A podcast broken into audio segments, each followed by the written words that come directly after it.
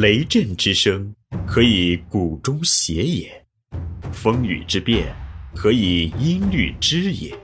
玄于语叹而知造湿之气，以小明大。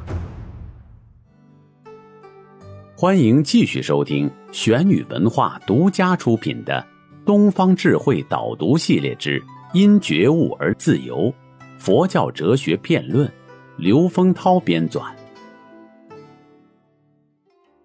第三十集，大乘思想的核心内涵：菩萨精神之平等慈悲二。而人们平时所说的慈悲。也许只是针对某个人，比如母亲对儿女的慈悲，虽然强烈，但并不普遍，不能扩展到儿女以外的其他人。也许只是由重大灾难所激发的情感，虽然普遍，但并不持久，不能一以贯之的保持下去。原因是什么？因为凡夫是有我执的，这种执着蕴含着强烈的自我重要感。使我们本能的关注自己而忽略他人。母亲对子女的关爱看似忘我，但多半只是对我的一种延伸，所以这种慈悲无法继续扩展到其他众生。也正是因为有我，我们才难以对我以外的他保有持久的关怀。即使因特定事件使这种情感被激发起来。但一段时间后，又会习惯性的转向对我的重视。如果不通过禅修加以纠正，这个我将始终占据主导，使我们忽略甚至忘记世间还有许许多多需要帮助的人。佛菩萨之所以能成就无限的慈悲，关键就在于，他们以正得空性，以体认无我。以消除自我和众生之间的对立和隔阂，所以这种慈悲又称为无缘大慈、同体大悲。所谓无缘，就是没有任何亲疏爱憎之分，没有哪个众生是菩萨舍弃的，是菩萨不愿施以援手的。所谓同体，就是将众生和自己视为一体，就像一个人的脚扭伤时。手自然会去抚摸，以减轻疼痛。这种帮助是身体的自然反应，是不需要加以考虑的。而在疼痛没有解决之前，这种帮助绝不会半途而废，也不会去分别手是施恩者，而脚是受惠者。中国佛教极度推崇慈悲精神。唐代释道士在《法院珠林》中说。菩萨心行救济为先，诸佛出世大悲为本。中国佛教奉菩萨为理想人格的化身，以救度一切众生为最高愿望。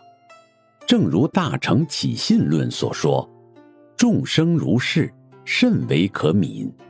作此思维，即应勇猛立大誓愿，愿令我心离分别故。”便于十方修行一切诸善功德，尽其未来，以无量方便救拔一切苦恼众生，令得涅盘第一义乐。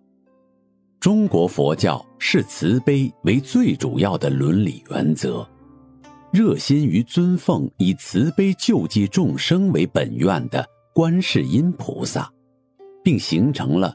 以观世音菩萨为宗奉对象的佛教信仰，中国佛教的观世音信仰，不论在广度和深度上，都超过了对佛教创始者释迦牟尼佛的信仰。这一现象既反映了中国人民苦难的深重，同时也反映了中国人民对慈悲精神的向往与渴望。中国佛教对慈悲伦理原则的实践有两个显著的特点：一是慈悲的修持范围，主要侧重于布施和不杀生两个方面；再是由不杀生扩展为放生和禁绝肉食，奉行素食。二是慈悲修持的目的，突出的表现为报恩思想和福田思想。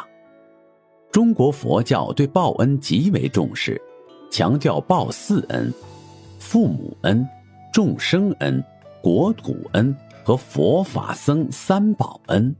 父母有生身长养之恩，国土有使人有所依附之恩，三宝有救度众生脱离苦海不思议之恩。众生恩是佛教所独有的，体现了众生平等、社会一体的思想。中国佛教由于重视布施，进而也重视福德的积累。印度佛教一面讲布施积累福德，一面又讲只有布施时不求果报、不想福田，才是真正的纯粹的布施。但中国佛教则热衷于通过布施成就福田。佛教的平等慈悲观，也就是一种博大之爱。这种博爱不只限于人类，而是涵盖一切有生之物。这种博爱以普度众生、同得解脱为最高目标，这是一种伟大的大爱、崇高的爱，是令人敬仰、感人至深的精湛思想。应当承认，佛教的博爱精神可能超过了儒家仁爱的范畴，具有更广泛的文化价值。同时，也应当承认，佛教的平等慈悲思想。与儒家的仁爱思想一样，在历史上也产生过多重作用，而且它的彻底的可行性也不断受到现实生活的挑战。应当指出的是，大乘佛教通过佛菩萨体现出来的这种慈悲精神，主要并不是让人们通过祈祷去期待佛菩萨来救度自己，而是要信众以佛菩萨为榜样。培养自己的慈悲喜舍四无量心，愿诸众生永具安乐及安乐因，愿诸众生永离痛苦及痛苦因，愿诸众生永具无苦之乐，我心一悦，于诸众生远离贪嗔之心。助平等舍，慈即爱护众生，给以欢乐；悲即怜悯众生，救拔苦难；喜即喜众生之所安，乐众生之所乐；舍即苦乐等观，无有恋者。禅观中的慈悲，在佛教如来禅中。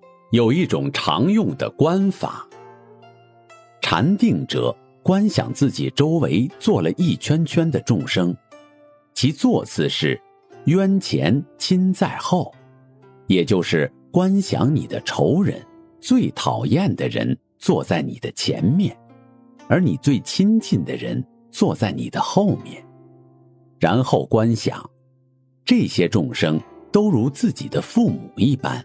要把自己的修行的功德都回向给他们，特别是首先要回向给前面的这些仇人和讨厌的人。